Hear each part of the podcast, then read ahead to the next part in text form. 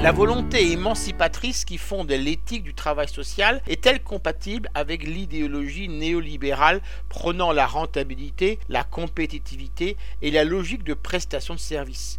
Non, affirme avec conviction Dominique de dans sa dernière publication intitulée Pédagogie et travail social pour un accompagnement émancipateur des individus et des groupes. L'auteur y dénonce la position de maîtrise sur autrui et la prétention à savoir ce qui est bien pour l'autre qui en découle. Sa démonstration s'appuie sur une étude attentive des philosophes et pédagogues qui se confrontent depuis des siècles d'un côté, une éducation traditionnelle qui enferme le sujet dans des carcans moraux et des savoirs inculqués par un maître tout-puissant, n'admettant ni question ni discussion. Cette orthopédagogie descendante et autoritaire a pour fonction de dresser les esprits naissants et redresser ceux qui dévient, en les modelant pour les rendre conformes à l'exigence de soumission et d'assimilation de ce qu'on veut leur faire ingurgiter.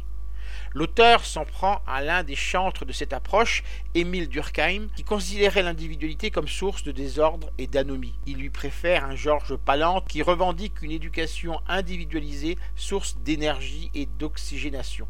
Placer l'individu au centre de la relation éducative, tel est le fondement des pédagogies actives qui prennent en considération les potentialités de chacun et recherchent le développement de sa créativité et son épanouissement. Le dessinateur de la démarche pédagogique se réduit-il à un vide qu'il serait nécessaire de combler ou est-il doté de capacités individuelles, de potentialités singulières et de créativité naturelle qui ne demandent qu'à se déployer le pédagogue doit choisir entre la posture d'éleveur-dresseur qui inculque et celle d'éleveur émancipateur qui accompagne autrui comme un autre soi-même.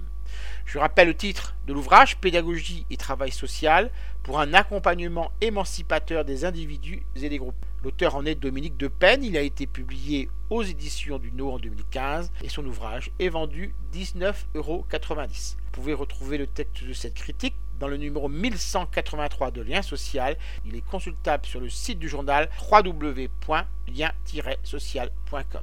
Je vous dis à très bientôt.